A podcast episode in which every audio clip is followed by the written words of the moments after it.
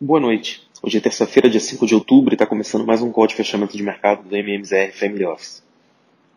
Começando pelos mercados da Ásia, as principais bolsas fecharam a sessão em nova forte queda em meio às preocupações com o setor imobiliário chinês, além da forte queda ontem nas ações de tecnologia nos Estados Unidos. Na China, o feriado da Golden Week continua retirando liquidez do mercado e as bolsas por lá devem permanecer fechadas até a quinta-feira. Na Europa, o mercado reverteu um pouco da tendência de ontem, com as bolsas fechando o dia em alta, puxadas pelas ações dos setores de bancos, energia e tecnologia. Com isso, o índice Eurostock 600 registrou uma alta de 1,17% hoje. As ações de óleo e gás surfaram elevação no preço do barril do petróleo, que contribuíram subindo 1,65% no índice. Em Nova York, as bolsas encerraram o dia em alta, ajudando a recuperação das perdas de ontem. O índice Dow Jones apresentou alta de 0,92%, enquanto que o S&P 500 e o Nasdaq anotaram altas de 1,05% e 1,25%, respectivamente.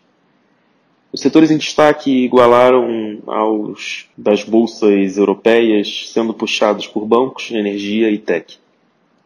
A atenção do mercado se volta para os dados do payroll, o do dado do mercado de trabalho norte-americano, que será divulgado na sexta-feira.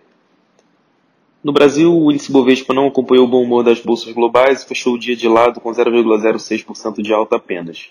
A principal preocupação dos investidores é com relação aos países emergentes, uh, gira em torno da retomada da inflação ao redor do mundo causada pela alta persistente nos preços e consequente obrigação dos bancos centrais de reduzirem mais rapidamente os estímulos monetários nas suas economias.